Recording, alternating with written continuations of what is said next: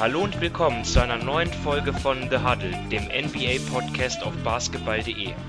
Heute haben wir sehr viel vor. Wir werden über natürlich die Conference Finals sprechen, die laufen, beziehungsweise in eine Serie ja schon vorbei ist. Wir schauen nochmal auf die Draft Lottery zurück vor zehn Tagen.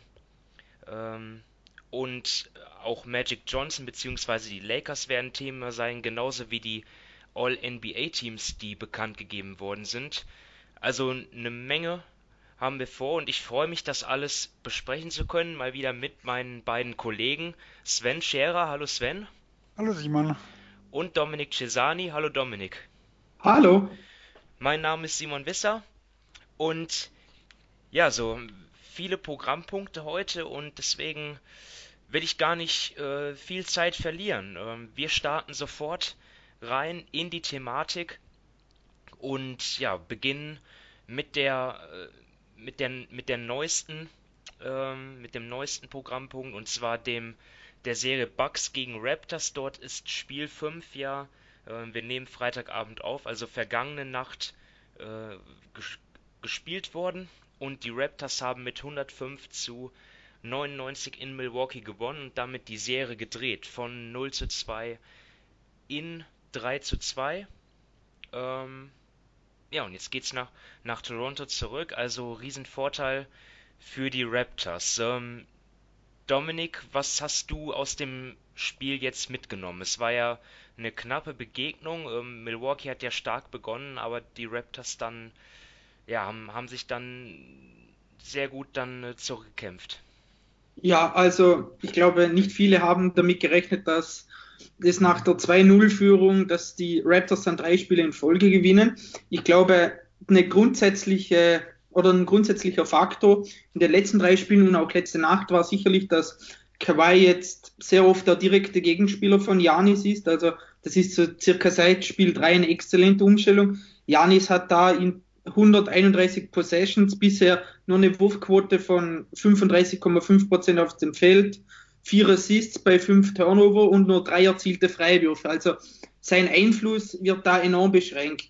Dazu kommt, dass er natürlich Janis seine Freiwürfe überhaupt nicht trifft. Also in den letzten Spielen, drei Spielen nur 46 Prozent, über die ganze Serie nur 60 Prozent und das ist schon enorm wenig, gerade für einen Spieler wie ihn, der doch enorm viel an die Linie kommt und von seinem Drive lebt. Also da muss er dringend seine Prozentzahlen hochschrauben. Und was mir persönlich noch sehr aufgefallen ist, ist, dass Toronto es schafft, das Tempo sehr niedrig zu halten. Letzte Nacht hat, war die Pace, glaube ich, beim Spiel nicht mal 93, also wirklich sehr, sehr niedrig, gerade wenn man sich mal ansieht, wie Milwaukee sonst in der Regular Season oder auch in den in den Playoffs ein hohes Tempo spielt, versucht sehr, sehr schnell in Transition zu kommen, um da eben Janis in, in seine typischen Fastbreak-Aktionen mit selbst am Abschluss am Ring oder den Kickout zum freien Dreier zu bringen. Und das erlaubt Toronto einfach nicht. Sie machen offensiv wenige Fehler.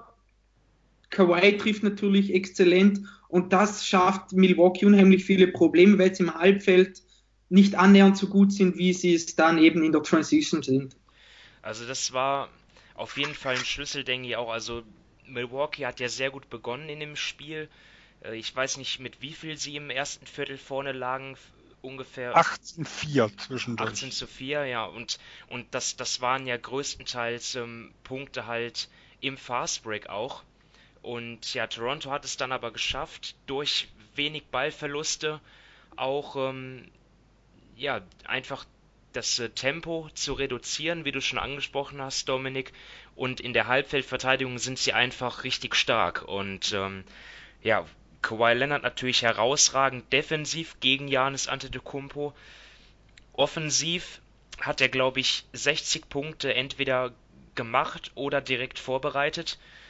Äh, ja, er ist der absolute Schlüssel und dann, dann natürlich, natürlich war es das, ähm, ja, so kann man es vielleicht bezeichnen, das das Fred Van Vliet Game. Ja, also bis zu diesem Spiel haben die Rappers ja 16 Playoff-Spiele gehabt und da hat er nur 4,6 Punkte pro Spiel gemacht, nur 30% aus dem Feld getroffen, 25% von der Dreierlinie, sogar ein negatives äh, Plus-Minus-Rating gehabt und dann ja gestern oder in der vergangenen Nacht dann 21 Punkte, 7 all, allesamt Dreier, also sieben Dreier getroffen von neun Versuchen, also eine wahnsinnig gute Quote und auch vor allem ein Plus-Minus-Rating gab von plus 28. Da kam kein äh, Mannschaftskollege auch nur annähernd dran. Also er war wirklich, äh, man kann sagen, wenn er auf dem Feld stand, dann war Toronto ähm, extrem stark und ja, also ich denke mal, das, das ist ja auch irgendwie so, so eine Storyline in dieser Serie, dass das Team, wo die Bank am meisten abliefert, dann auch am Ende das Spiel gewinnt. Ähm, siehst du das auch so, Sven?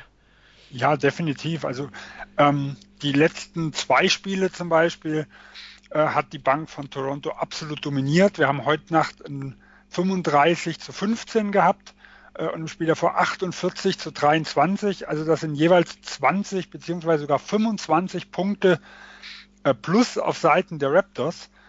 Äh, und wenn man sieht, dass wir in der Philly-Serie, äh, dass Toronto teilweise nur mit einer Sechser-Rotation spielen konnte, weil Paul und Van Vliet kaum spielbar waren, sondern vielleicht mal drei, vier Minuten irgendwo gekriegt hatten, dann ist das eine ganz, ganz wichtige Komponente, sag ich mal, in dem Comeback, den die Raptors jetzt gestartet haben. Vor allem, und das muss man auch sagen, mit einem Leonard, der die letzten zwei Spiele auch etwas angeschlagen war. Also gerade äh, im vierten Spiel haben ja, hat man es ja ganz deutlich gesehen nach dem einen Dunking, dass er nicht rund gelaufen ist und dass er beim nächsten Mal, wo er äh, Richtung Korb gegangen ist, wo er einen Dank reingemacht hat, sich erst lang am Ring festgehalten hat und ganz langsam runtergekommen ist.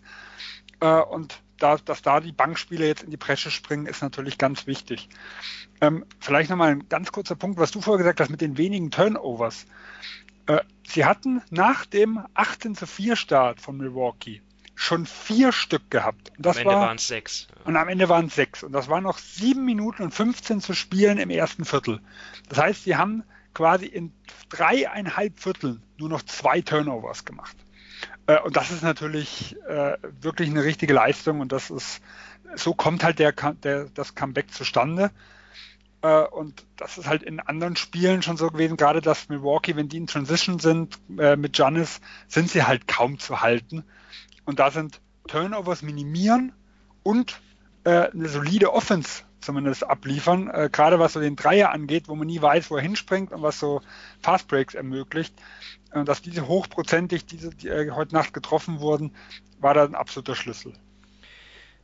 Ja, wir haben jetzt angesprochen, was Toronto extrem gut gemacht hat, ähm, wodurch sie die Serie gedreht haben. Wenn wir jetzt das aus der Sicht der Bucks sehen, die haben die Serie wirklich jetzt aus der Hand gegeben, kann man sagen. Und äh, für das, das Komische ist, ich habe immer noch so den Eindruck, das ist das talentiertere Team eigentlich. Und Janis ist ja auch ähm, ja, merkwürdig, dass er die Freiwürfe nicht trifft, okay, aber äh, auch an, ansonsten würde ich ihm dort gar nicht so viel Schuld geben, weil er auch im Moment, oder zumindest jetzt in, der, in Spiel 5, ziemlich auf sich alleine gestellt war, weil auch die, die Schützen wie Meotic, Ilyasova, ja einfach wenig getroffen haben und, und die Defense der Raptors hat sich so auf Janis konzentrieren können. Ich weiß noch dieser, diesen einen Drive dort, wo er dann wo, dann, wo er dann irgendwie von vier Raptors umzingelt war und ja, die Bucks haben da irgendwie keine Lösung für.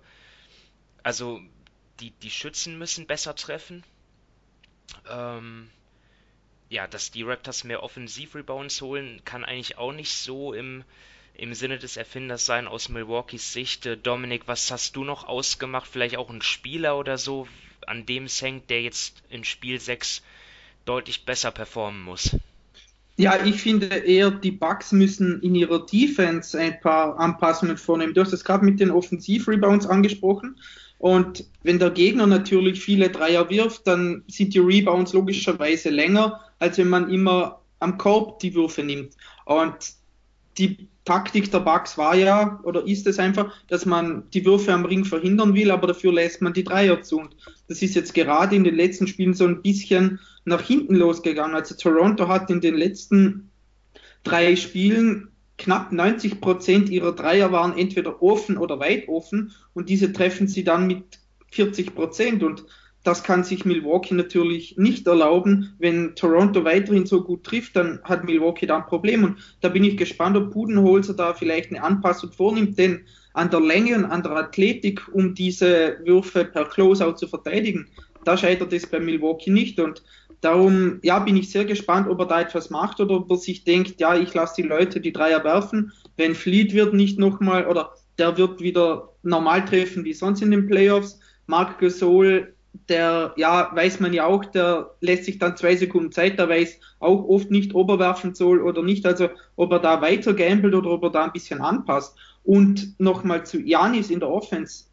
Ich glaube, man muss ihm da ein bisschen helfen. Er hat wenn er den Ball hat, er hat dann einfach auch teilweise keinen Platz. Vielleicht mal versuchen, ihn als Screener in einem Pick and Roll einzusetzen, gerade mit Brockton oder Milton als Ballhändler. Bledsoe will ich da nicht sehen, denn Toronto respektiert ihn nicht als, als Schütze, das verstehe ich absolut. Aber gerade wenn Brockton oder Milton den Ball haben, die können den Pass aus dem Pick and Roll spielen, die können selbst aus dem Dribbling werfen und wenn sie Janis dann anspielen, als Abroller, dann hat er eben den Platz, um die Leute besser freizuspielen, um selbst am Korb abzuschließen. Denn das ist auch so ein Punkt, der mir so ein bisschen äh, aufgefallen ist. Janis kommt zwar am Korb zum Abschluss, also es sind 58 Prozent seiner Abschlüsse, aber sie sind wesentlich schwerer. Er macht, er hatte ja in der Regular Season hatte da ja unfassbare Quoten in da hat er ja weit über 70 Prozent getroffen. Jetzt sind es in den letzten drei Spielen nur 60 Prozent und in den gesamten Playoffs 68. Also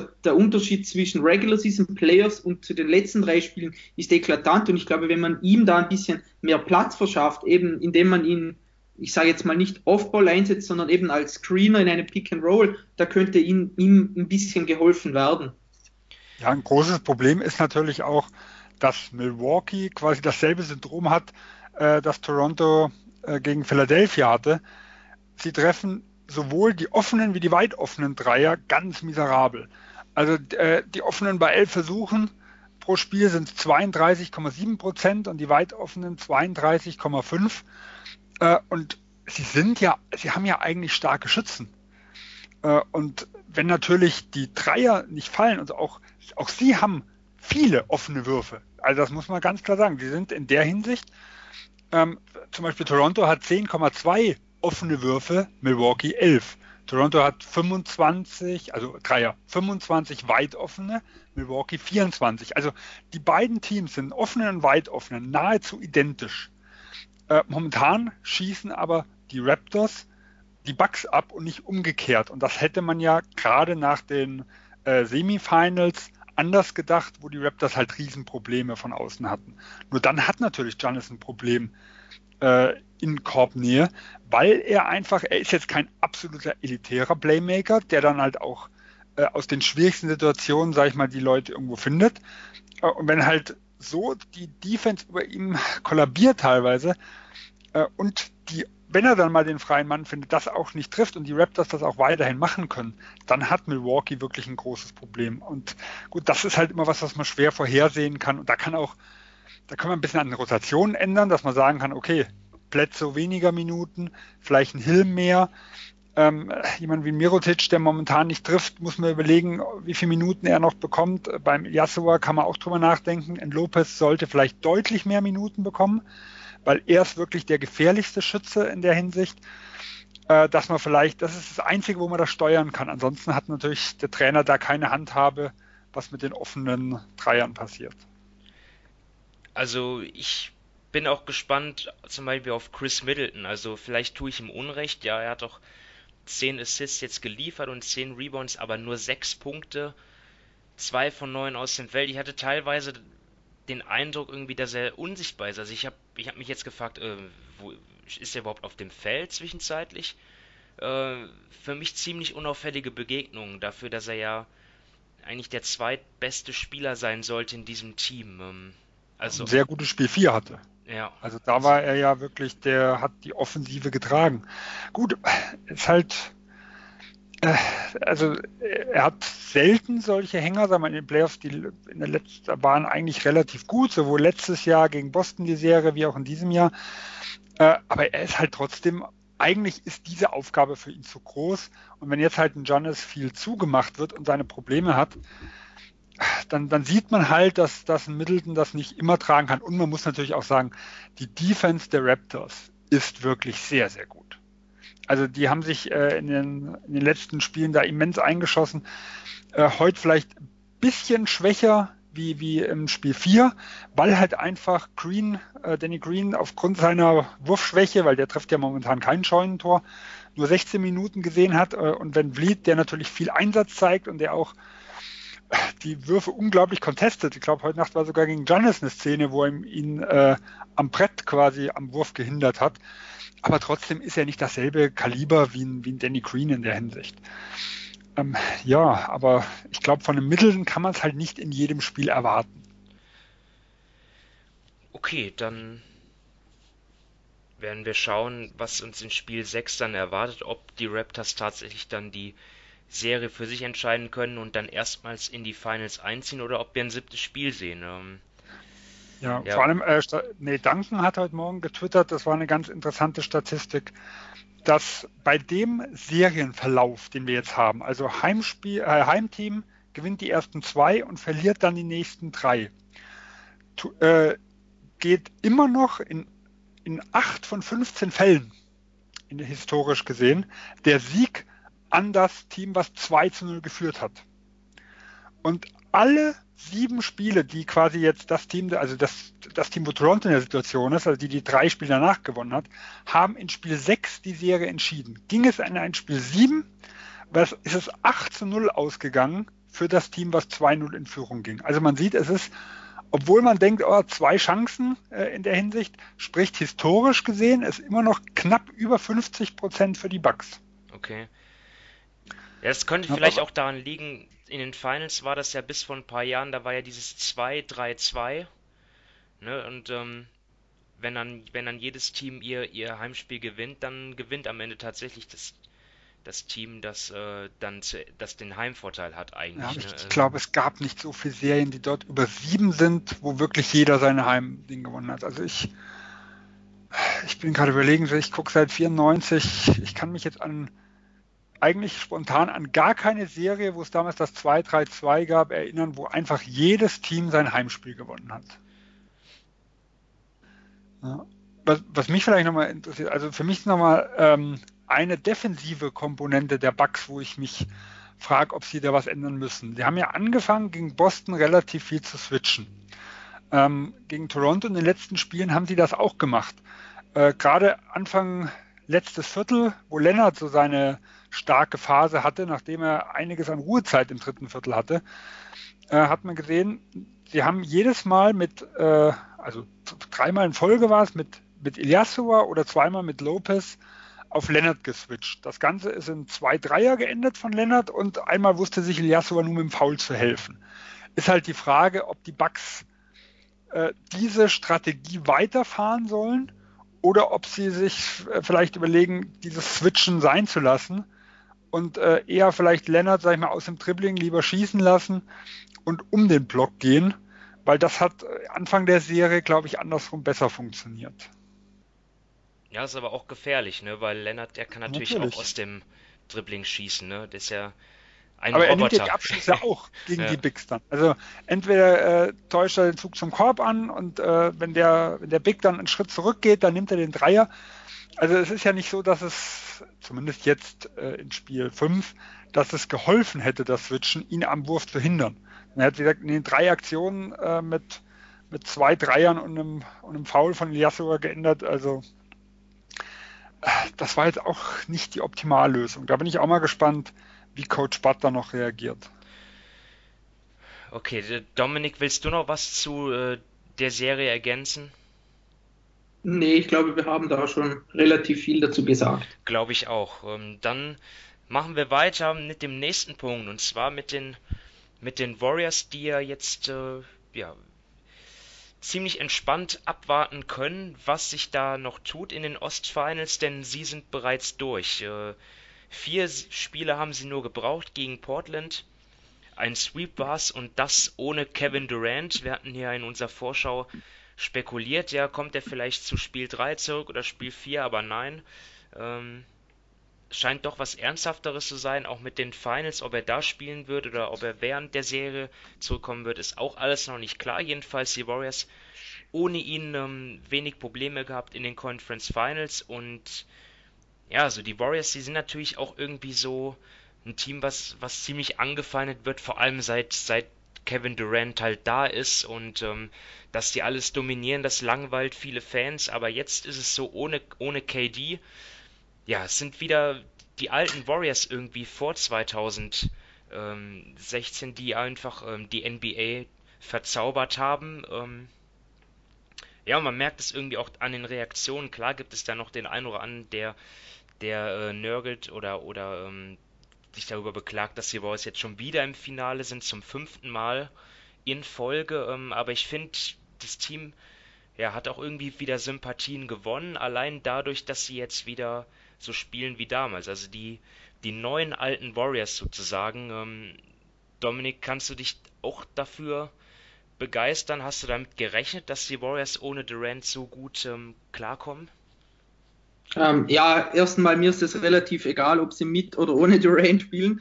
Ähm, ich glaube also eben, es ist ja auch inzwischen so ein bisschen populär, wenn man fragt, sind die Warriors ohne Durant besser? Das würde ich verneinen. Ich glaube, ihr Basketball an sich wirkt ohne ihn schöner, er wirkt irgendwie purer. Also gerade Curry und Thompson werden natürlich mehr involviert, bekommen mehr Würfe, haben eine höhere Usage Rate, weil eben die Durant-Würfe wegfallen und wenn Igor dann reinkommt oder jemand anderes, dann natürlicherweise nicht diese Anzahl der Würfe. Und Curry und Thompson haben sie auch selbst gesagt, sie cutten, sie splitten präziser und schneller. Das Ball- und Player-Movement wird wieder besser. Ähm, Green sticht irgendwie so als Passer sogar noch ein bisschen mehr ins Auge, aber ich sage mal, sie sind nicht besser, denn wenn man sich mal so die Zahlen ansieht, dann macht das jetzt nicht den Eindruck. Also mit Durant hatten sie in den Playoffs ein Net-Rating von plus 9. Ohne, wenn er auf der Bank war, war es 3,2 auch plus. In der Regular Season war es noch viel eklatanter. Sie spielen auch nicht schneller in der Regular Season, waren sie mit ihm schneller als ohne ihn. In den Playoffs hält es sich so ein bisschen die Waage. Ja, eben wie du schon gesagt hast, es ist so ein bisschen wieder Warriors Basketball anno 2015, 2016, zur Anfangszeit von Steve Kerr. Eben, ich glaube nicht, dass der Basketball besser ist, aber es zeigt einfach auch, die Warriors sind so ein bisschen menschlicher ohne Durant. Vorher, wenn es war, dass die Shotclock auf 5, 4, 3, 2 runtergegangen ist, dann hatten sie mit Durant immer einen Spieler, der aus jeder Situation sich einen guten Wurf kreieren konnte. Das ist jetzt so außer natürlich Curry hat den Ball, so nicht mehr der Fall. Also ich glaube, das ist so ein bisschen ein Punkt und was mir auch in der ganzen Diskussion gerade nach dem gerade nach der Serie gegen die Blazers zu kurz kommt, ist einfach, gegen wen sie gespielt haben. Die Blazers hatten keinen Nurkic. Man hat es ja in den ersten paar Spielen gesehen, was Kanter da defensiv veranstaltet hat gegen Curry war eine Frechheit. Also da konnte man meinen, er hat noch nie gesehen, was Stephen Curry kann. Dazu hatten sie eine kräftezehrende sieben-Spiele-Serie. Sie haben keinen wirklichen Scorer am Wing, was die große Schwachstelle eben auch, sage ich mal, ohne Durant für die Warriors ein bisschen gewesen wäre.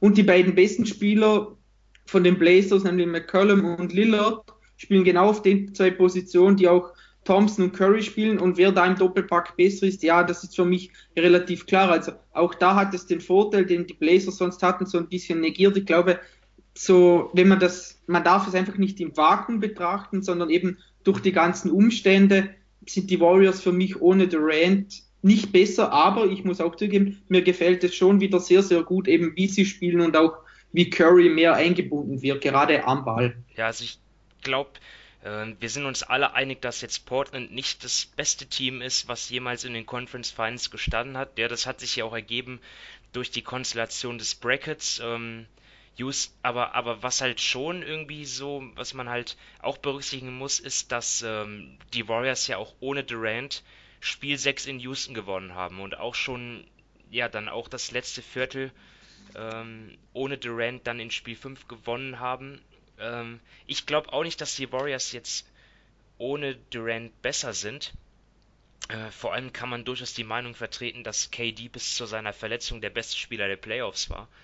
Ähm, was, was, was er gespielt hat gegen die Clippers vor allem und dann auch in den ersten Spielen gegen Houston. Ähm, aber jetzt hat halt Curry gegen Portland eine überragende Serie gespielt und ja, also ich, ich, ich weiß nicht, also irgendwie gefällt mir der Warriors Basketball ohne Durant besser. Andererseits ist es natürlich, wenn es hart auf hart kommt und die Warriors werden ja auch in den Finals dann auch auf starke Verteidigungen treffen, die dann vielleicht auch viel switchen und dann mit, mit, mit Durant jemanden zu haben, der dann auch das ein oder andere Mismatch ausnutzen kann, das, das ist für mich schon, ähm, das wird für mich schon wichtig sein, oder Sven?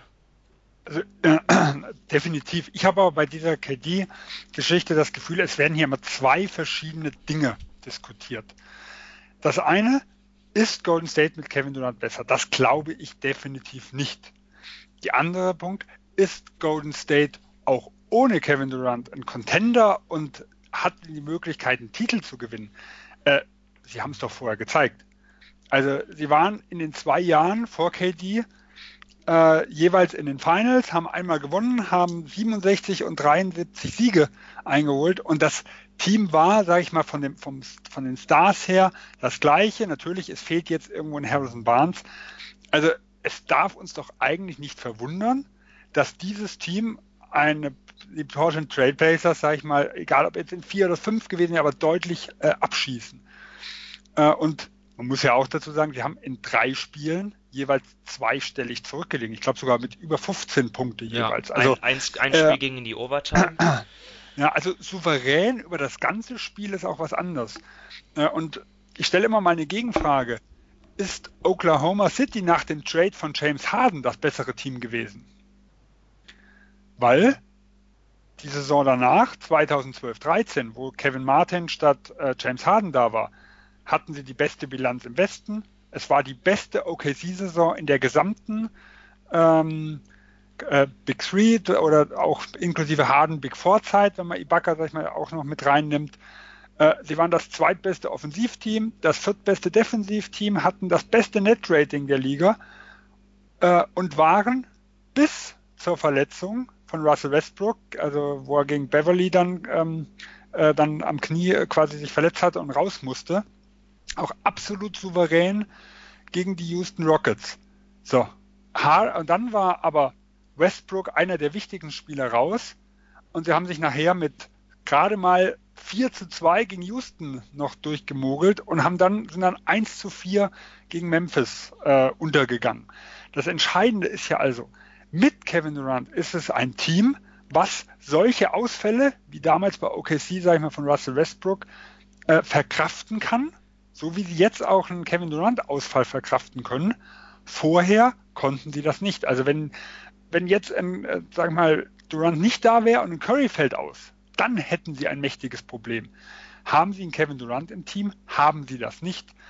Dass grundsätzlich bei solchen Superteams, sage ich mal, also wo so viele exzellente Spieler sind, ein Ausfall nicht so schwer wiegt, wie man das auf dem Papier sagt. Also wie man sagt, äh, wir können jetzt nicht sagen, äh, KD raus, McKinney rein, wie ist der Unterschied?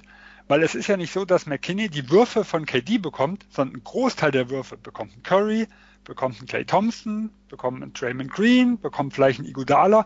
Und das sind jetzt natürlich Spieler, äh, die diese Würfe auch ähnlich, in einem ähnlichen Bereich, sag ich mal, verwandeln können. Sondern es hat ja auch damals Bob Myers eigentlich schon gesagt, 2016. Wir brauchen ihn A, wenn irgendwas schief läuft und B, äh, wenn unser System aufgrund des Gegners mal, irgendwo zusammenbricht.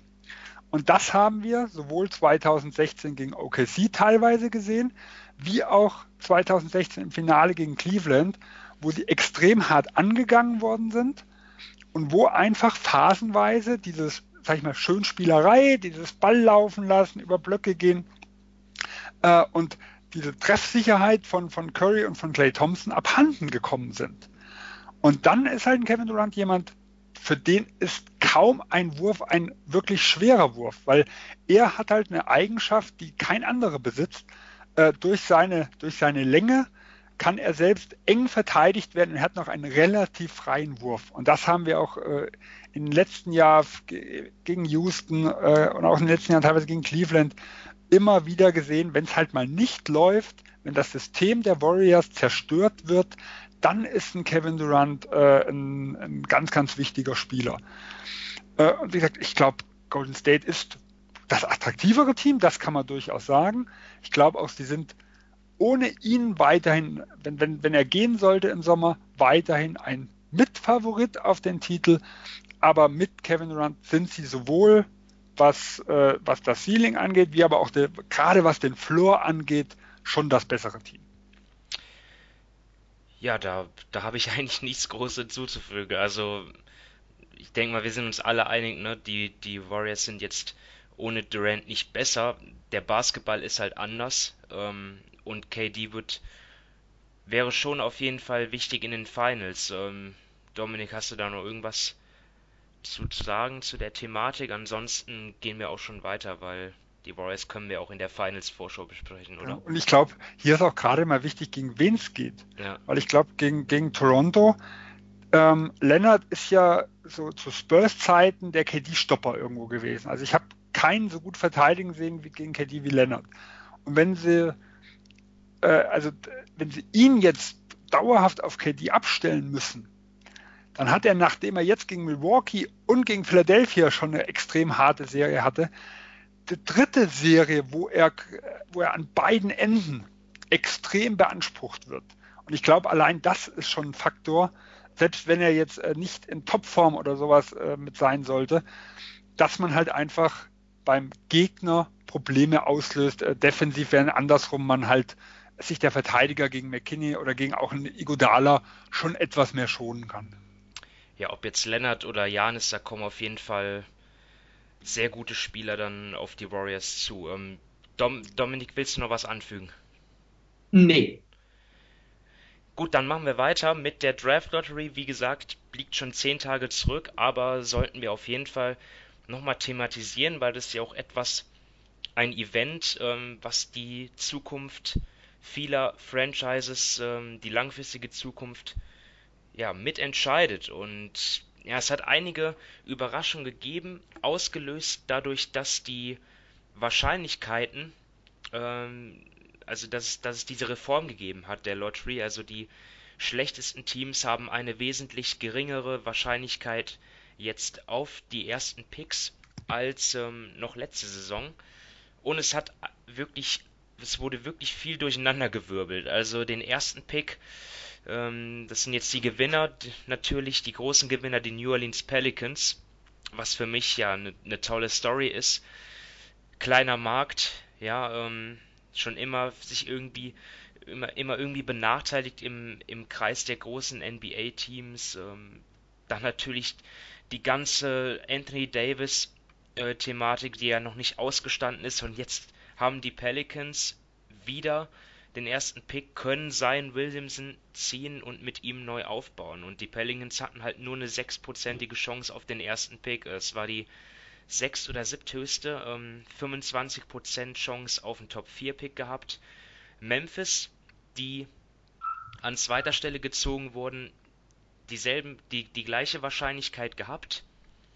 Ebenso wie Dallas, die nicht so viel Glück hatten. Ähm, dann noch ein Gewinner, auf jeden Fall die Lakers. Ja, die hatten nur eine knapp zehnprozentige Wahrscheinlichkeit überhaupt in den ersten vier gezogen zu werden, haben jetzt den vierten Pick.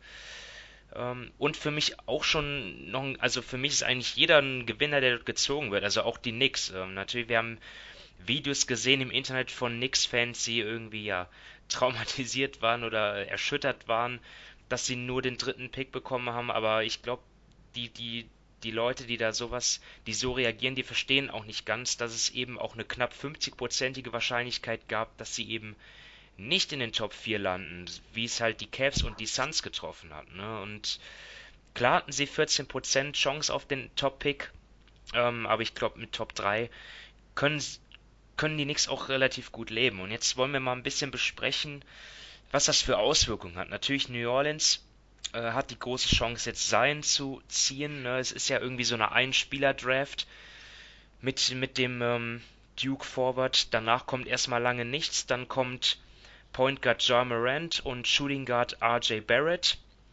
Äh, da kann man schon diskutieren, wen pickt man jetzt zuerst und danach kommt dann wieder erstmal nichts bis zu dann den vierten Pick. Also es gibt drei mögliche ähm, Starspieler und einen ja, einen, gehandelt, einen Spieler, der halt äh, Superstar werden kann eventuell. Und ja, so drei, die ersten drei natürlich große Gewinner, die Pelicans und jetzt kommen wir aber schon zu den Grizzlies, weil dort da, da kommen wir auch aufs Thema Trades zu sprechen, vielleicht möglicherweise. Beginnen wir einfach mal mit den Grizzlies, ja, zweiter Pick haben sie und Jamarant ist Point Guard und die Grizzlies haben einen relativ guten Point Guard mit Mike Conley, der aber schon relativ alt ist, ähm, noch einen ziemlich lange laufenden Deal haben und hochdotierten Deal hat der, ähm, ja, Dominik, was bedeutet das jetzt für, für Memphis? Ähm, sollten sie trotzdem Jamorant nehmen? Sollten sie dann Conley behalten oder abgeben? Was ist da so äh, deine, dein, was würdest du den Grizzlies nahelegen? Ja, erstmal für sie gut, dass sie sechs Plätze ja, besser geworden sind in der Lottery. Mit, da können sie mal an der zweiten Position definitiv den zweiten Baustein neben Jaron Jackson Junior ziehen und den Rebuild besser vorantreiben. Und eben wie du schon gesagt hast, jetzt haben sie auch mehrere Möglichkeiten. Falls sie Jamorant ziehen, dann könnte der Trade für Mike Conley wieder realistischer werden, um eben im Neuaufbau noch ein paar weitere Assets zu bekommen. Utah war ja schon zur Trade Deadline so ein bisschen als Abnehmer für Conley im Gespräch und da würde er natürlich immer noch gut hinpassen, gerade Jetzt nach den Playoffs hat man gesehen, dass denen einfach neben Donovan Mitchell im Backcourt ein zweiter Spieler fehlt, der für sich selbst kreieren kann, der werfen kann. Und da würde die Paarung schon relativ gut passen, auch mit dem restlichen Team um Rudy Gobert, Joe Ingles und so weiter. Also ich glaube, da könnte Mike Conley gut reinpassen. Der Gegenwert, ja gut, Utah hat jetzt zum Beispiel ihren 23. Pick plus weitere Picks und sie haben noch Flexibilität in Form von nicht garantierten Verträgen oder teilweise garantierten Verträgen für die nächste Saison für Derek Favors, Neto, Niang oder O'Neill. Also da ist schon so ein bisschen was machbar. Und sonst sage ich mal, wenn Memphis noch abwarten will, dann könnten sie auch sehen, wie die Free Agency ausgeht, denn da könnten Teams wie die Knicks oder die Lakers als große Verlierer dastehen und wenn sie im Sommer leer ausgehen, dann könnte ich es mir durchaus vorstellen, dass sie eben schon ihren Fans oder gerade im Fall der Lakers LeBron James etwas präsentieren wollen und dann bei Memphis mal anfragen, ob sie denn eventuell Interesse daran hätten, Mike Conley zu traden. Sven, deine Meinung dazu, zu Memphis? Ja, also ich bin auch der Meinung, dass Memphis eine super Situation hat, aber komplett, also bei Mike Conley, aber sogar komplett unabhängig von dem, wie die Lottery jetzt ausgegangen ist. Weil erstmal sehe ich, äh, also wenn Sie der Meinung sind, Sean Morant ist der beste Spieler und das wurde ja ziemlich äh, direkt nach der Lottery über mehrere Kanäle irgendwo gemeldet, dann sollten Sie nehmen, ganz unabhängig, wen Sie irgendwo im Kader haben. Ich sehe auch kein Problem damit, falls Sie Mike Conley behalten wollten, als irgendein Veteran, sag ich mal, irgendwo, beide zusammenspielen zu lassen. Wir haben es im letzten Jahr öfters gesehen, dass äh, aus Mangel an Alternativen auf der 2 ähm, auch öfters mit zwei Point Guards gespielt haben, also mit, mit einem Mac und einem Conley und äh, Conley dann auch öfters äh, abseits des Balles agiert hat. Äh, von dem her sehe ich da auch keine Schwierigkeit, das theoretisch machen zu können. Aber die also ich war ja relativ skeptisch, dass sie nicht zur, nicht im Februar schon getradet haben. Aber wie der restliche Saisonverlauf ähm, äh, ausgegangen ist, ist eigentlich die absolut optimale Situation für die Grizzlies, weil extrem viele Teams ähm, nach diesem Ausgang unter Druck stehen und äh, irgendeine Verbesserung brauchen. Ich nehme mal die Utah Jazz Erstrunden aus und man hat gesehen, es fehlt ja so äh, ein, ein Ballhändler neben Donovan Mitchell, der einfach in dieser großen Rolle etwas überfordert war. St sowas steigert den Wert für einen, für einen potenziellen Trade von Mike Conley im Vergleich zum Februar. Die Lakers Playoffs verpasst. Dadurch momentan viel schwierigere Situation, kriegen sie irgendwelche Free Agents. Bedeutet bessere Situation für die Grizzlies, falls sie irgendwo leer ausgehen. Miami, Playoffs verpasst. Was hört man die letzten Tage? Sie sind eventuell an Conley mit dran. Orlando in die Playoffs gekommen. Das heißt, es könnte sein, die sagen, oh, wir sehen uns besser ähm, wie wir vor der Saison dachten, da könnte es extrem interessant sein, äh, die sch schwächste Position, sage ich mal irgendwo, Point Guard vielleicht aufzubessern und dann plötzlich äh, irgendwelche, äh, irgendwelche jungen Spieler, sag mal, reinzuwerfen, die wir vom halben Jahr, wo sie eher im Wiederaufbau waren, die überhaupt noch nicht verfügbar waren. In Phoenix suchen sie händeringend einen Point Guard. Äh, Detroit steckt so ein bisschen in der Sackgasse nach dem ganz klaren Sweep und nach der guten Saison von dem Blake Griffin, wo man sich wieder einreden kann. Wir haben Hoffnung. Indiana, man weiß nicht, was mit Oladipo ist. Die könnten vielleicht eine wichtige erste Option daneben auch noch mit brauchen. Punkt, Punkt, Punkt, Punkt. Also es gibt so viele Situationen, wo man sagen kann, ähm, die sind jetzt deutlich heißer, wie sie es im Februar waren. Ähm, auf Mike Conley und ja, Konkurrenz steigert ja im Normalfall den Marktwert. Deswegen glaube ich, dass Memphis gut beraten wäre, Mike Conley jetzt in den nächsten sagen wir, Wochen, Monaten äh, zu, zu verkaufen und halt ja, den, den, Markt dort zu testen. Ja, sehe ich eigentlich auch so. Und ich denke mal, ähm, ähnlich sollten das die Pelicans mit Anthony Davis dann auch tun. Ich meine, David Griffin, der President of Basketball Operations, ist jetzt seit ein paar Wochen da, also dem scheint ja wirklich die Sonne aus dem, ähm, ja, ihr wisst schon, äh, ist schon seit, seit ein paar Wochen erst da und jetzt ähm, ist ja nicht die erste Lottery, die er gewinnt als Verantwortlicher. Und er hat jetzt wirklich auch, und er hat dann zwar behauptet, ja, man könnte vielleicht AD vielleicht doch vom Verbleib überzeugen, vielleicht erst, man könnte es ihm vielleicht schmackhaft machen, Verbleib, aber ich denke mal, das ist alles zumindest ist das meine Interpretation, alles nur Kalkül, um seinen Trade-Wert irgendwie aufrechtzuerhalten. Denn äh, für mich ist es doch jetzt ganz klar die Chance für Anthony Davis dann, ja, sei es von den Lakers oder von den Knicks, ähm, junges Talent zurückzubekommen mit Draft-Picks und dann wirklich neu aufzubauen. Ähm, oder lege ich da total falsch, Dominik? Ja, also ich glaube, David Griffin hat jetzt einfach mehrere Möglichkeiten, gerade eben durch den Gewinn der Lottery. Er kann erstens mal das Risiko gehen und eben mit Anthony Davis zumindest bis zur Trade Deadline mit ihm spielen und dann schauen, ob er immer noch unbedingt gehen will und ihn dann versuchen zu traden. Da würde der Marktwert, schätze ich mal, von Tag zu Tag, wenn man näher zur Deadline kommt, geringer werden, aber er könnte es versuchen. Oder er tradet ihn, wie du schon gesagt hast, jetzt bald mal zu einem der Teams. Da wäre der Gegenwert sicher höher als dann im Februar.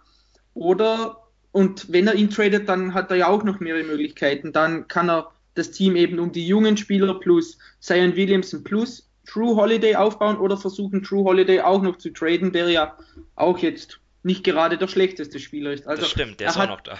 Genau, also er hat da mehrere Möglichkeiten. Ich glaube, erstens mal für, für David Griffin ist unheimlich gut, dass er wenn alles seinen normalen Weg läuft, dass er sein Williamson jetzt schon fix hat und dass er ihn nicht irgendwie in einem Trade-Paket bekommen muss. Das ist sicherlich schon ein Vorteil. Ähm, gespannt bin ich aber irgendwie, wie es dann, falls es zu Trade-Verhandlungen kommt, wie die dann ablaufen, denn man sagt zwar immer, David Griffin hat da jetzt relativ freie Hand, er hat ja auch noch Trash an Langton von Brooklyn als GM geholt.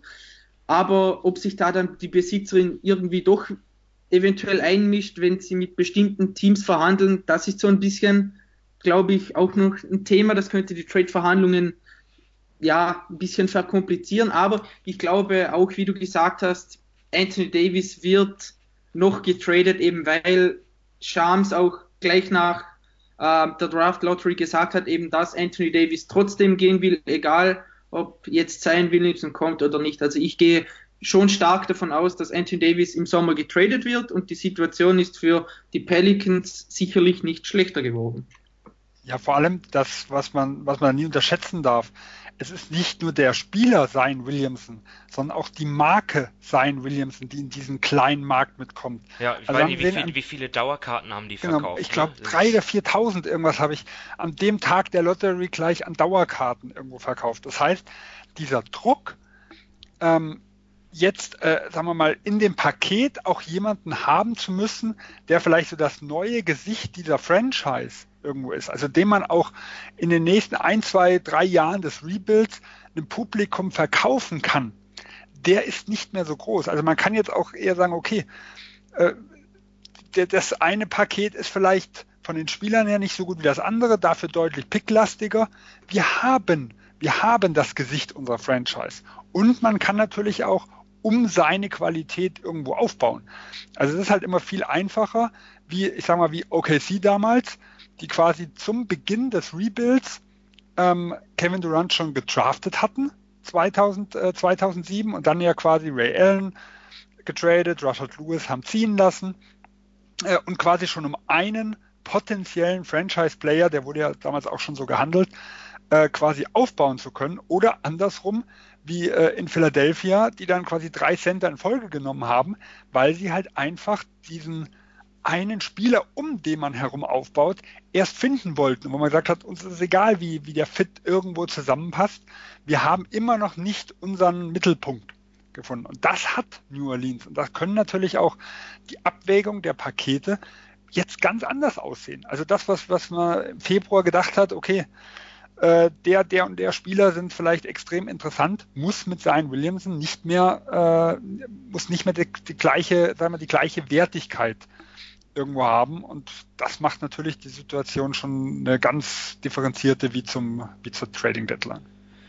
Ja, guter Punkt. Also Pelicans dadurch wirklich ja, in einer super Situation, dass sie jetzt ihren neuen Star dann schon gefunden haben. Und dann vielleicht nochmal kurz auf die Lakers zu kommen. Ähm, ja, über das, was jetzt alles nicht so toll läuft, sprechen wir gleich noch. Aber Dominik, ähm, das war doch mal eine gute Nachricht, oder? Sieben Plätze geklettert. Egal, was sie mit dem Pick jetzt machen, ähm, auf jeden Fall ja, eine gute Nachricht gewesen. Ja, also darüber beschwere ich mich sicher nicht. Ähm, Pick 4 statt Pick, statt wahrscheinlich Pick 11 ist natürlich sehr gut. Ich glaube, ich stand jetzt, glaube ich, dass der Pick hier als Trade Chip verwendet wird, denn ich kann mir nicht vorstellen, dass sie LeBron nochmals einen Rookie hinstellen, gerade wenn man sieht, wie jung das Team derzeit noch ist und wie viele junge Spieler im Kader auch noch Spielzeit brauchen und entwickelt werden müssen. Also ich glaube, als Trade Chip ist der Pick schon wesentlich besser als eben als auf Platz 11. Und wenn man sich mal die geringen Chancen anschaut, dann sage ich da nicht Danke, sondern ah, sage ich da nicht Nein, sondern bedanke mich. Ja, also es ist jetzt müßig zu, zu spekulieren, für wen sie jetzt äh, den Pick abgeben, ob es Anthony Davis ist oder vielleicht jemand anderes, ähm, falls sie in der Free Agency auch leer ausgehen, das weiß man ja alles erst ähm, Anfang Juli. Aber auf jeden Fall ähm, sehr gut für die Lakers. Ähm, dann kommen wir jetzt, ja, Sven. Vor allem, wir wissen ja, für wen sie ihn abgeben wollen. Die Frage ist ja, äh, ob das reicht, weil das, das AD quasi der Wunsch, das Wunschziel, äh, der Wunschkandidat Nummer eins ist, ist klar. Und die letzten Meldungen waren ja, dass wohl Bradley Beal die Alternative sein soll. Äh, aber da gehören ja immer zwei dazu. Ja. Ja, ich glaube, bei Washington hätten sie, glaube ich, bessere Chancen als es bei Davis. Für Davis müssten sie dann vielleicht schon noch ein bisschen mehr dann dazu geben. Aber ähm, sie haben ja einiges, was, äh, was sie den Pelicans schmackhaft machen können. Ja, komm, wollen wir dann zu äh, Magic Johnson kommen, denn der war zu Gast bei First Take, ne, der, der TV-Show bei ESPN mit ähm, Stephen A. Smith und wie heißt der andere Kollege nochmal? Max Kellerman, ist das richtig? Genau. Ähm, ja. Und ja, es war sehr unterhaltsam, sage ich mal. Also Magic hat dort einiges vom Stapel gelassen, ähm, nur ein paar Wochen nach seinem Rücktritt als Lakers Präsident. Und ich habe es mir, ich habe es mir nochmal angeschaut und ich denke mal, die, ich, ich habe jetzt so, ich, ich müsste jetzt eigentlich alle wesentlichen Aussagen zusammen haben. Also es, er hat zum einen äh, halt kritisiert, oder als auch seine Gründe genannt, warum er eben zurückgetreten ist. Er war zum einen hat er gesagt, dass es einfach zu viele Leute gibt in der Organisation, die ähm, zu viel Einfluss haben und da hat er auch als Beispiel genannt, dass er halt Luke Walton halt entlassen wollte, aber das dann ähm, nicht geschafft hat. Ähm, dann war noch ein Punkt, dass äh, Jeannie Buss, die Besitzerin, also dass er, dass Magic Johnson ist ja hier ein Geschäftsmann, der hat ja auch noch der war ja nicht nur Lakers-Präsident, sondern hat dort auch noch sein anderes Business gehabt und der hat halt Genie gefragt, ob es okay ist, ähm, dort nicht dann immer präsent zu sein und ähm, dass sie damit einverstanden war. Das fand ich schon mal äh, auch interessant. Ähm, dann äh, natürlich ging es um, um Rob Pelinka. Wo äh, Magic halt gesagt hat, ja, dass er ihm, dass, dass er, dass Rob Pelinka einfach ähm, schlecht über ihn geredet hat hinter seinem Rücken und dass ihm das halt missfallen hat. Ähm, ja, er hat dann noch ein paar andere Sachen genannt, wie zum Beispiel die, die Strategie, der halt, die er halt hat. Er wollte halt unter den, unter den Salary Cap kommen, Spieler traden, Draft Picks bekommen und ähm, auch DeAngelo, DeAngelo Russell hat er genannt. Das fand ich eigentlich total interessant, weil er hat gesagt, er hat ihn getradet wegen des Vorfalls mit Nick Young. Und da frage ich mich halt, äh, ja, Nick Young ist doch kein Bestandteil der Lakers mehr gewesen. Ähm, ob das wirklich jetzt der Hauptgrund war? Shaggy P hat er ihn genannt. Ähm, das war auch, das war auch lustig. Äh, ja, Dominik, also da will ich natürlich dich ranlassen als erst als ähm, Lakers-Spezialist. Auf mich hat es jetzt den Eindruck gemacht, äh, als, als wollte Magic dort einfach nur irgendwie seinen Ruf retten, weil ähm, ja, ansonsten hätte er diese Dinge ja auch äh, intern mal ansprechen können und dafür muss er ja nicht zu, zu, zu First Take gehen. Ähm, was sagst du dazu, zu diesem, zu diesem Auftritt? Ja, ähm, mit dem Auftritt hat er weder sich noch der Franchise einen Gefallen getan. Er hat doch mal literweise Öl ins Feuer gegossen und er steht auch nicht im Ansatz irgendwie in einem guten Licht da, auch wenn er das vielleicht glaubt. Also er hat weder entkräftet, dass er kaum im Büro war, noch dass er eine Ahnung von der Materie hat, was überhaupt sein Job ist und was er tun muss. Du hast es vorher angesprochen mit, er hat zu Genie gesagt, dass er nicht immer im Büro sein kann Komischerweise hat er vor zwei Jahren, ähm, als er neu eingestellt wurde, beim hauseigenen Sender gesagt, er würde 150 Prozent geben. Er wäre der Erste am Morgen im Büro, der Letzte, der geht. Also er widerspricht sich laufend selbst, was nichts Neues ist. Also ich meine, komm, er hat darauf verzichtet, Sonntag ins Kino zu gehen. Ja. das war der beste ja. Spruch überhaupt. Ja, andererseits hat er natürlich offengelegt, auch wie inkompetent die Führungspersonen dieser Franchise sind. Also eben, er hat das über Pelinka gesagt, was man auch schon eigentlich ja so hinter vorgehaltener Hand so ein bisschen wusste, dass er da ja ein bisschen die Schlange spielt, sage ich mal so.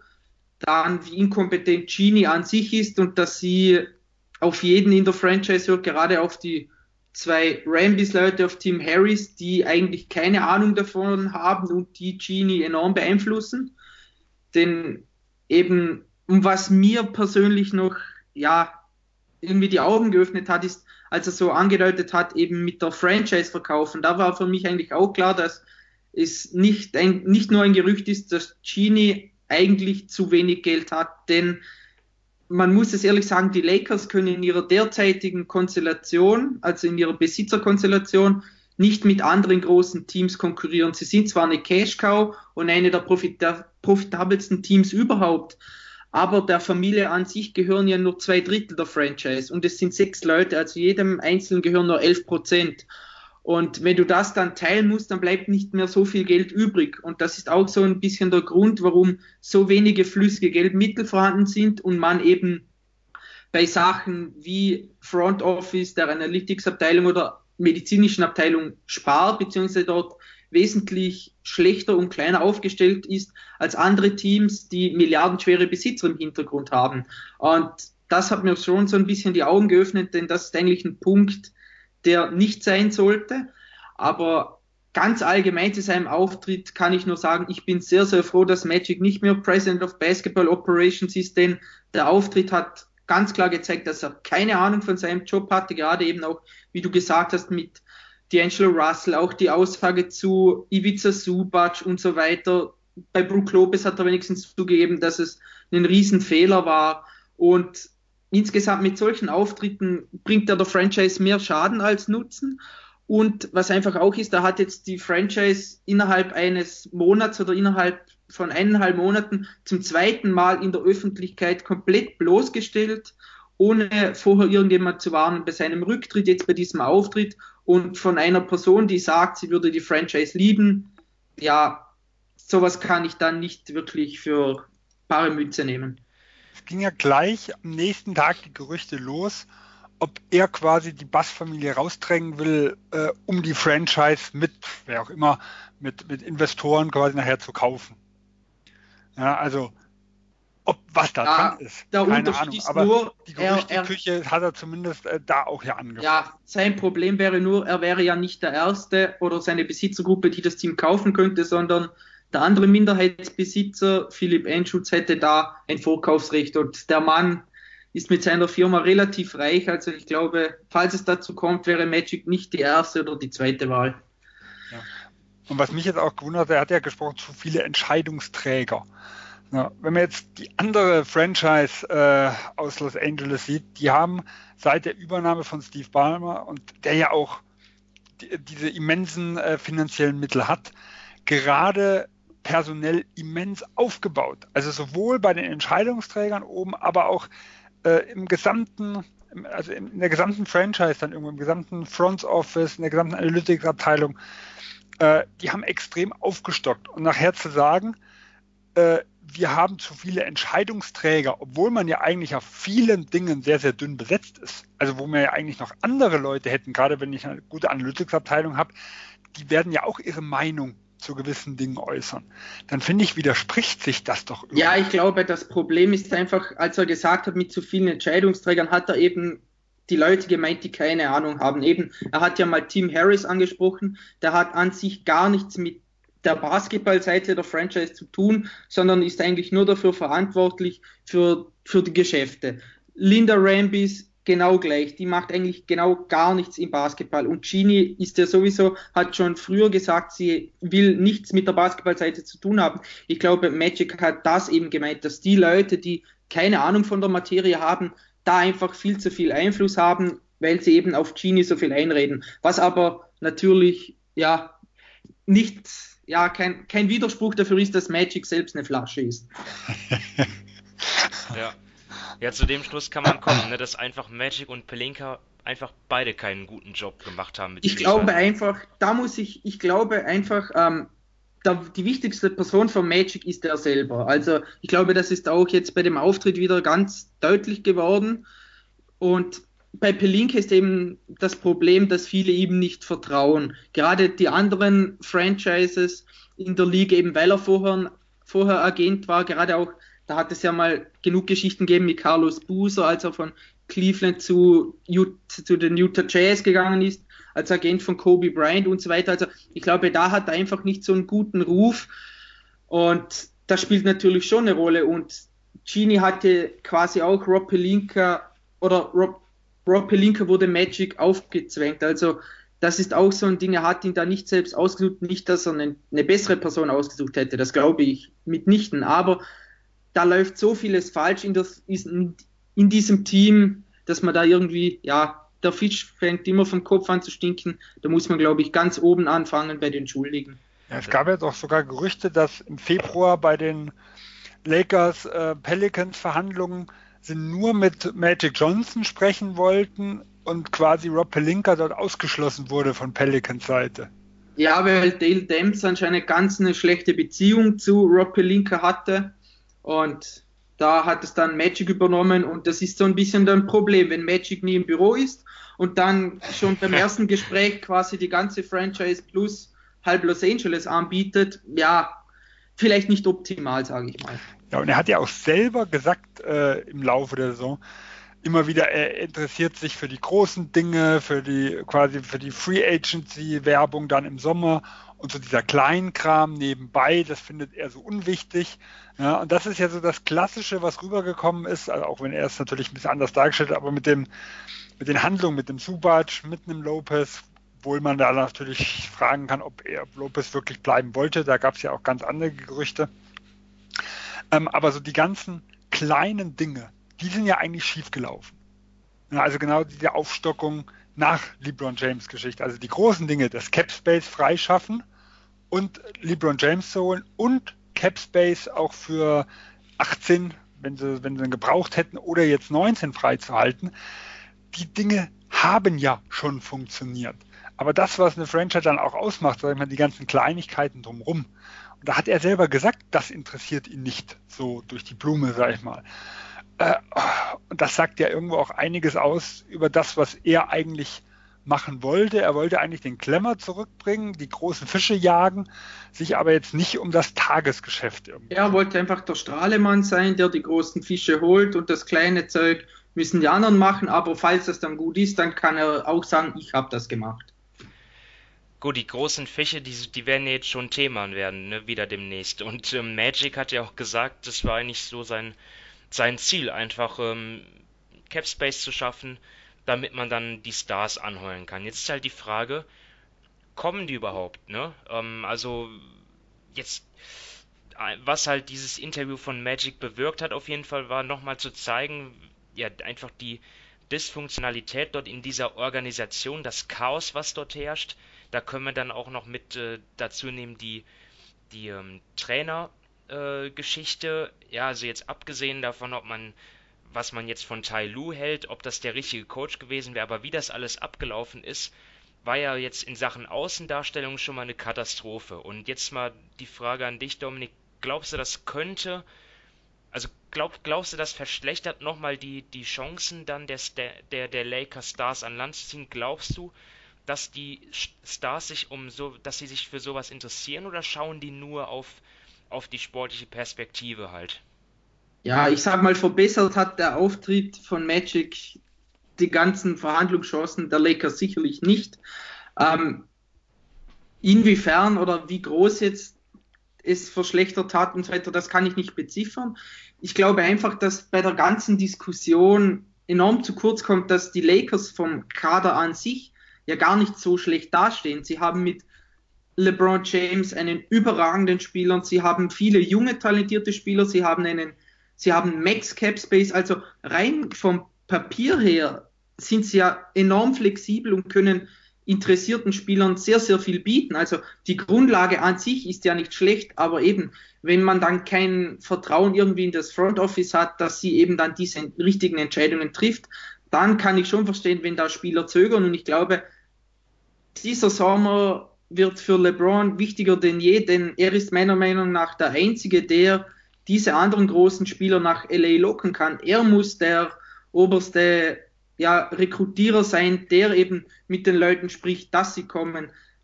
Ob da jetzt Rob Pelinka sitzt oder Genie Bass und so weiter, das wird nicht den Riesenunterschied machen, sage ich mal. Ähm, wichtig ist einfach, dass LeBron seinen Job macht und er muss die Leute überzeugen. Wenn er es nicht schafft, dann schaffen es die anderen in der Franchise garantiert nicht. Ja, und er kann ja neben einem Maximalvertrag in Los Angeles noch das dicke Geld über Space Jam 2 bieten. Ja. Äh, also er kann ja quasi doppelt anheuern. Blockbuster. ja, so wird versteckt Kohle da noch ausgeschoben. Ja, nochmal eine 10 Millionen Gage. Man muss alles versuchen. Man muss alles versuchen. Mal sehen, ob es da wieder eine Intervention der Liga gibt nachher über ja, versteckte Zahlungen, wie es damals zum Beispiel bei Kirilenko und ja, Brooklyn ja. Äh, gab, wo sie die, wo sie vermutet haben, dass quasi in Russland irgendwelche Gelder geflossen sind, weil er ja nur für, ich glaube, die Room Exception oder Mid-Level oder was das damals war. Dann Irgendwo Brooklyn. im sibirischen Permafrost ein paar Geldscheine verbuddelt. Genau. Ja. ja. Gut, äh, Sollen wir das Thema abschließen oder habt ihr noch was, was euch äh, auf dem Herzen liegt? Nee, also ich bin froh, wenn ich darüber nicht mehr reden muss. ich merke schon, ich merke schon an deiner Tonlage. Ja gut, dann äh, lasst uns die Folge abschließen mit den All-NBA-Teams. Die wurden bekannt gegeben und ich rate das mal kurz runter. Also im äh, First Team ins First Team haben es geschafft äh, auf den Guard-Positionen James Harden und Stephen Curry.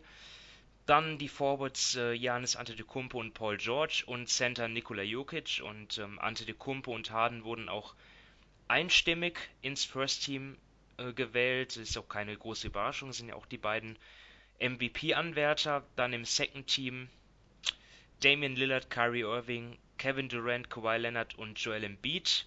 Und im Third Team Russell Westbrook, Kemba Walker, Blake Griffin, LeBron James und Rudy Gobert. Und ja, wir haben ja auch schon in einer unserer vorherigen Folgen einfach unsere persönlichen Teams aufgestellt.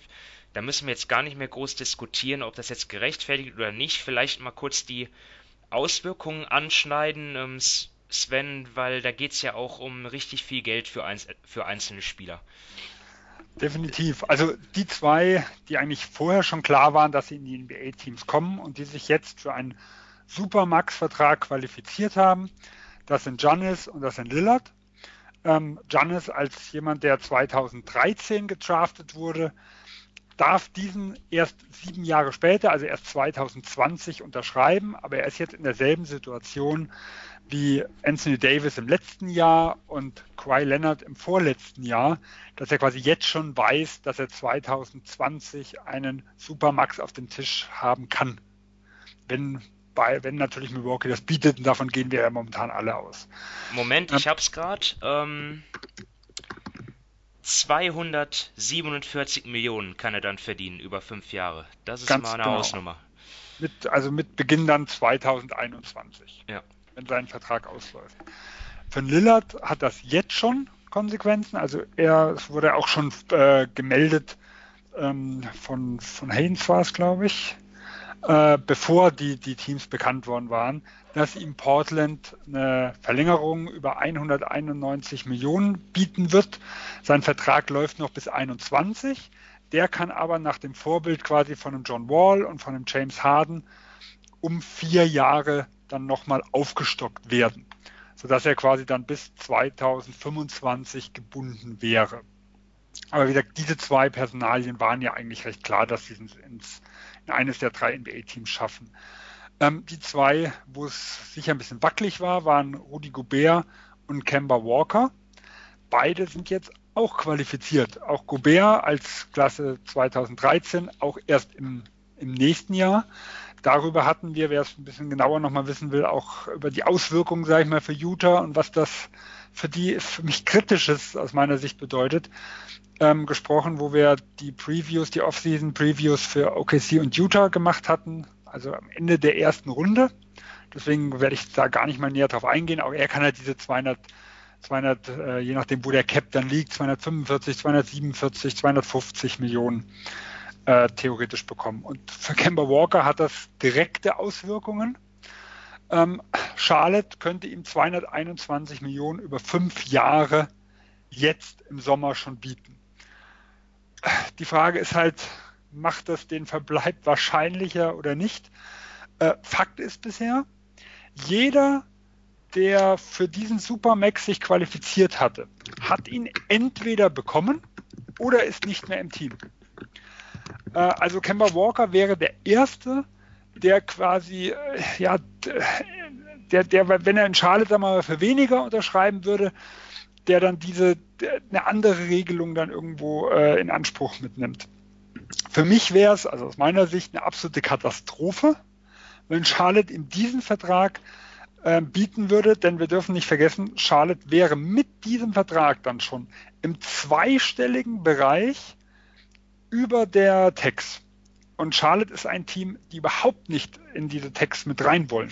Das bedeutet ja im Umkehrschluss, sie müssten noch gucken, wie die Verträge wieder loswerden. Cody Zeller, Marvin Williams, Michael Kidd Gilchrist, die vermutlich dann nochmal äh, was obendrauf packen müssten, um diese Verträge loszuwerden. Das heißt, du hast einen deutlich überteuerten Kemba Walker in einem Team, was es schon unter der jetzigen Konstellation nicht geschafft hat, ähm, in die Playoffs zu kommen. Du hast einen Jeremy Lamb, der Free Agent wird, den du dann eigentlich auch nicht verlängern kannst und musst noch Leute plus Assets abgeben, um wieder unter die Luxussteuer zu kommen. Also es wäre für mich, wie gesagt, der, das Worst-Case-Szenario, was passieren könnte.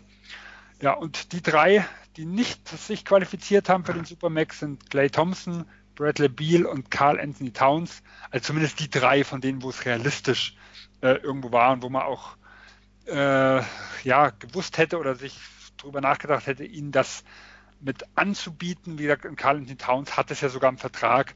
Bei dem hätte dieser Rookie-Max-Vertrag, sage ich mal, wäre dann jetzt bei 190 statt halt bei 154 Millionen gewesen.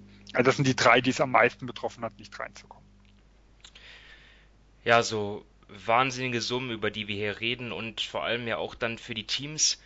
Ja, wie du schon sagst, wenn keine leichte Entscheidung. Ich meine, mit Charlotte, was machen die da jetzt? Die haben sind eh schon mittelmäßig, haben trotzdem ein teures Team und dann jetzt auch noch Kemba Walker, der ja auch nicht jünger wird, dann Supermax zu geben, das ist schon kritisch. Also ähm, das ist, nicht, das ist fatal. Also aus rein sportlicher Sicht darf es, das eigentlich ja, nicht passieren. Weil das ja auch keine unumstrittenen Superstars halt sind, ne? Und nee. das ist halt. Wir haben ja damals, wo wir über die Dallas Offseason gesprochen haben, schon darüber gesprochen, wie schwierig es aus meiner Sicht ist, wäre für Dallas ein Vierjahres-Maximalvertrag, der ja nicht bei 35 Prozent ist, wie diese Supermax, und nur bei den 30, ähm, die er quasi in einem anderen Team oder die er ohne diese Qualifikation bekommen, bekommen dürfte. Und selbst da finde ich schon kritisch, weil ich denke, die ersten zwei Jahre kann er das vielleicht noch erfüllen, aber die letzten zwei für einen kleinen Point Guard wird happig. Und hier reden wir wirklich äh, von einem Vertrag, der nochmal, also der quasi 80 Millionen über dem lag, was zum Beispiel Dallas ihm bieten kann für eine Franchise, die an sich kein, momentan keine rosige sportliche Perspektive hat mit Kemba Walker. Ja, also mit 12 Millionen Kemba Walker, wie er es bisher quasi in den letzten vier Jahren verdient hat.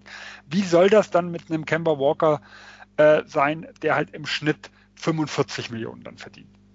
Ja, es ist trotzdem keine leichte Situation dann für die Hornets jetzt einfach so zu sagen, also es ist nicht leicht jetzt einfach zu sagen, okay, das ist uns zu teuer, wir verlängern mit Kemba freiwillig nicht, weil er ist halt das Gesicht der Franchise und auch, ähm, ja, dort auch bei den Fans natürlich, ähm, ja, der, ähm, der Held. Jetzt ist halt die, also, also, weiß ich nicht, vielleicht, vielleicht hoffen ja die Hornets insgeheim sogar, dass Kemba äh, geht.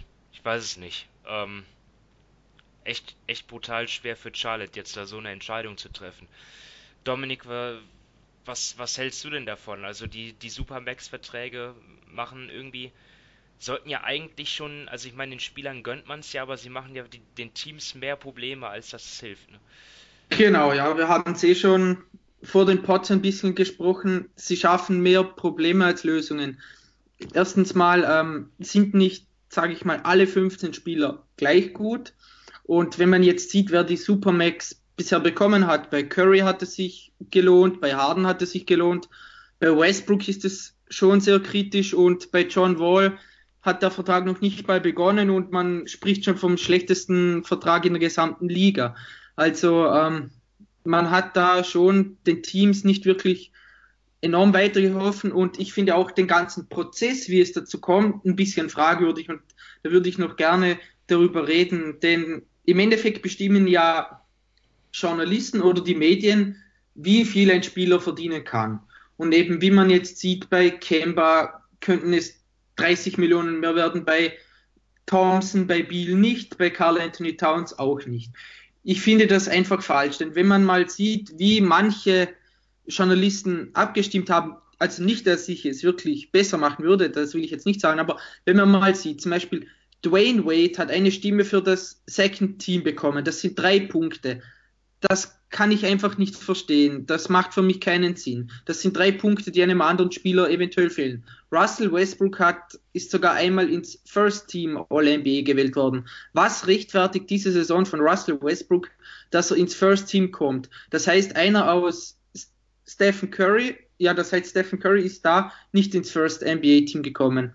Also das sind so Punkte, die ich einfach nicht verstehe. Und diese Leute, die das dann teilweise auch einfach nicht so ernst nehmen oder nicht genug schauen, bestimmen dann, wie viel ein Spieler verdienen darf. Und deshalb glaube ich, wäre es auch für die NBA wahrscheinlich nicht schlecht, wenn man das wieder in die Hände der Franchises geben würde, wer wie viel verdienen kann, gerade auch mit dem Max, denn wie er schon gesagt hat, jetzt für die Hornets, ich meine, was sollen sie machen? Es gibt nicht die perfekte Lösung. Bieten sie Kemba sagen wir mal den normalen Max, dann sind es ja fünf Jahre und 190 Millionen.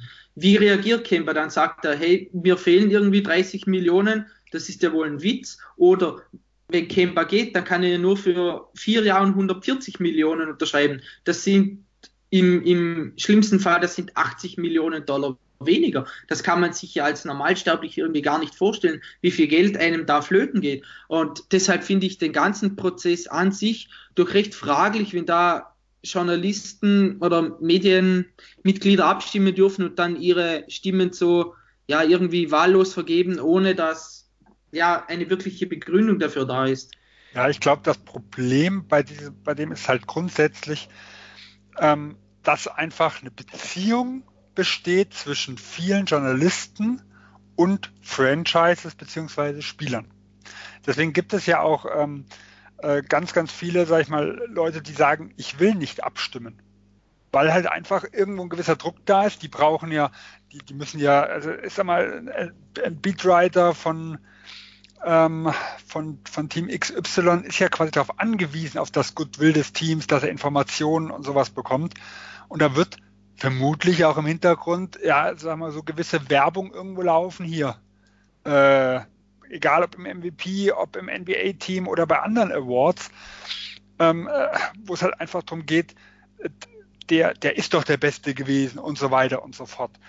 Äh, und ich glaube aber einfach, dass, dass dieses Problem kaum zu lösen ist. Weil wir sehen ja, wenn, wenn Spieler Stimmen zum Beispiel haben, wie es beim äh, All-Star-Game ist, dann kommen ja die abstrusesten Dinge raus. Ja. Weil die haben ja auch Beziehungen zu ihren Mannschaftskollegen äh, in der Hinsicht. Nur, wen will man abstimmen lassen? Gebe ich das sag mal, in die Hände des Teams, dass jeder sagt, okay, wie, ja, jedes Team hat einfach ein oder zwei und kann das Ganze entscheiden, wem, wem man es vergibt. Dann ist man aber doch genau in derselben Situation oder sogar in einer noch schlechteren wie jetzt Charlotte, weil dann wüsst, dann könnten sie ja selbst, wenn er nicht ins NBA-Team gewählt worden wäre, hätten sie ja die Möglichkeit gehabt, ihm diesen Supermax zu geben. Also musst du als Team ja von vornherein sagen, du bist es uns nicht wert. Oder nehmen wir mal Golden State, ähm, man kann ja nur zwei vergeben. Äh, die werden, haben Curry einen schon äh, einen vergeben gehabt und theoretisch hätte Clay Thompson und Draymond Green sich qualifizieren können, beziehungsweise Draymond Green hat ja im nächsten Jahr die Chance noch. Aber wer jetzt, sagen wir mal, Draymond Green wäre Defensive Player of the Year geworden und Clay Thompson wäre in ein NBA-Team gekommen, dann hätten sie zwei Spieler gehabt, denen sie diesen Supermax anbieten können. Haben aber nur noch einen zu vergeben. Also ein Team ist auch in einer ganz, ganz beschissenen Situation, ähm, wenn sie diese, sagen wir, diese Entscheidung unabhängig dieser Wahlen treffen müssen. So ist es fast sogar noch ein Ausweg für die Teams, dass sagen, Gott sei Dank, Clay Thompson ist nicht reingekommen. So nach dem Motto. Oder Gott sei Dank, Draymond Green wird nicht Defensive Player of the Year. Also so gibt es vielleicht noch diesen, diesen Ausweg, wo man sagen kann, ich kann ja nichts dafür.